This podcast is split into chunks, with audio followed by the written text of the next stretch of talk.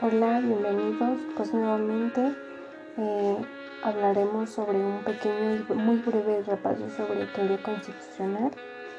Eh, soy Mariana Zaragoza Estrada.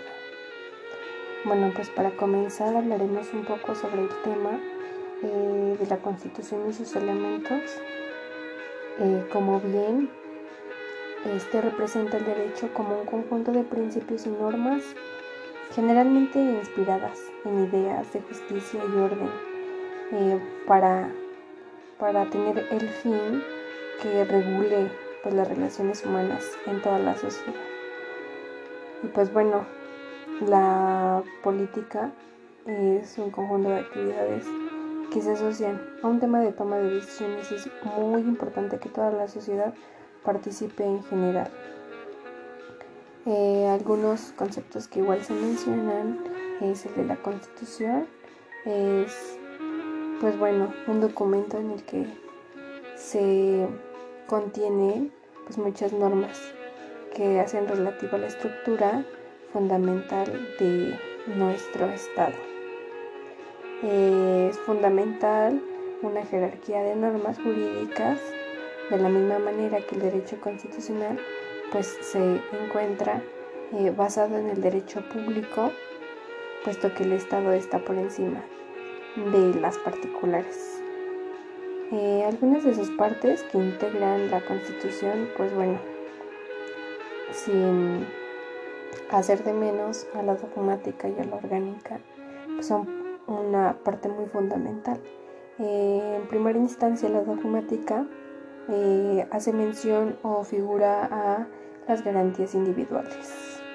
Eh, es fundamental para cualquier mexicano, puesto que lleva valores consigo mismos como lo son la igualdad, la libertad, la seguridad y la educación.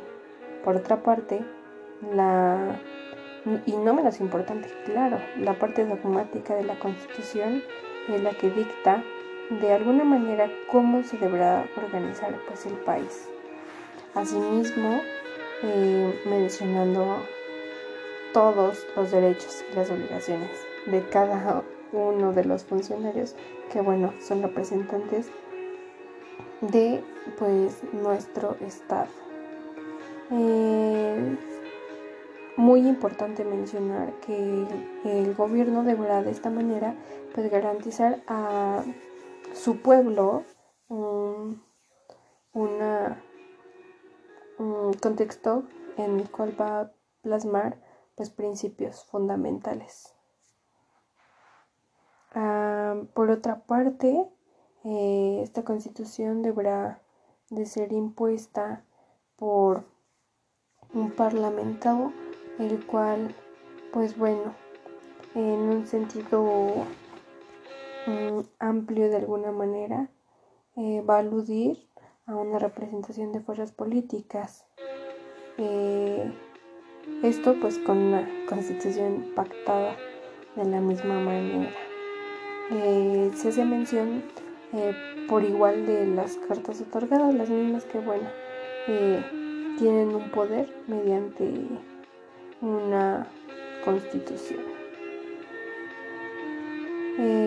pasando al tema de la soberanía y la supremacía constitucional, tema muy importante de teoría general del Estado, pues la soberanía es la capacidad o el derecho de regir las diferentes políticas, tanto administrativas, económicas, de un determinado territorio, por ejemplo, en este caso pues es del Estado, ¿verdad? Sin, sin mencionar que pues es un poder supremo que corresponde al Estado. Eh, hace mención de igual manera a la autoridad suprema, pues esta posee un poder inapelable.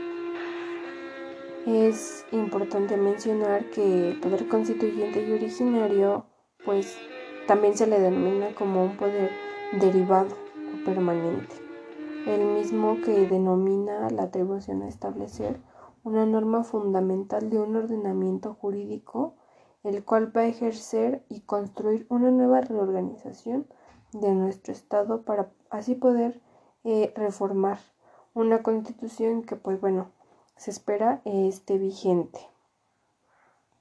Eh, se entiende también como, como la intervención que reforma una constitución. Esto generalmente pues, es ejercido por una asamblea, por un congreso o por el mismo parlamento. Tiene que tener un poder que, que coexista, pues vaya a los tres poderes, tanto el ejecutivo, el legislativo y el judicial. Eh, son poderes pues clásicos del régimen de la constitución eh, que pues va a regir la función y la elaboración de las normas.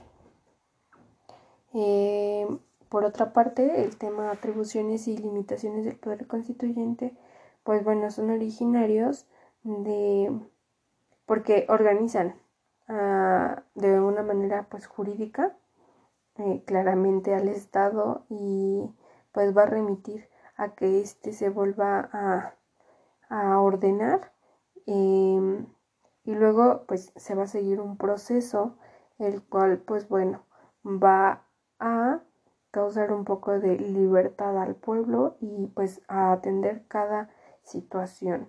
Em, es muy importante que las limitaciones pues bueno se hagan un poco presentes para poder de alguna manera mantener un equilibrio pues con, con cada ciudadano y atender pues obviamente las necesidades. Em, pues por mi parte, pues agradecer, porque bueno, son temas que a lo relativo hacen mención, pues también a los derechos. Eh, pues obviamente este tipo de conceptos son netamente jurídicos y pues bueno, tienen un fin, eh, los mismos que pues fueron creados para defender a cada persona.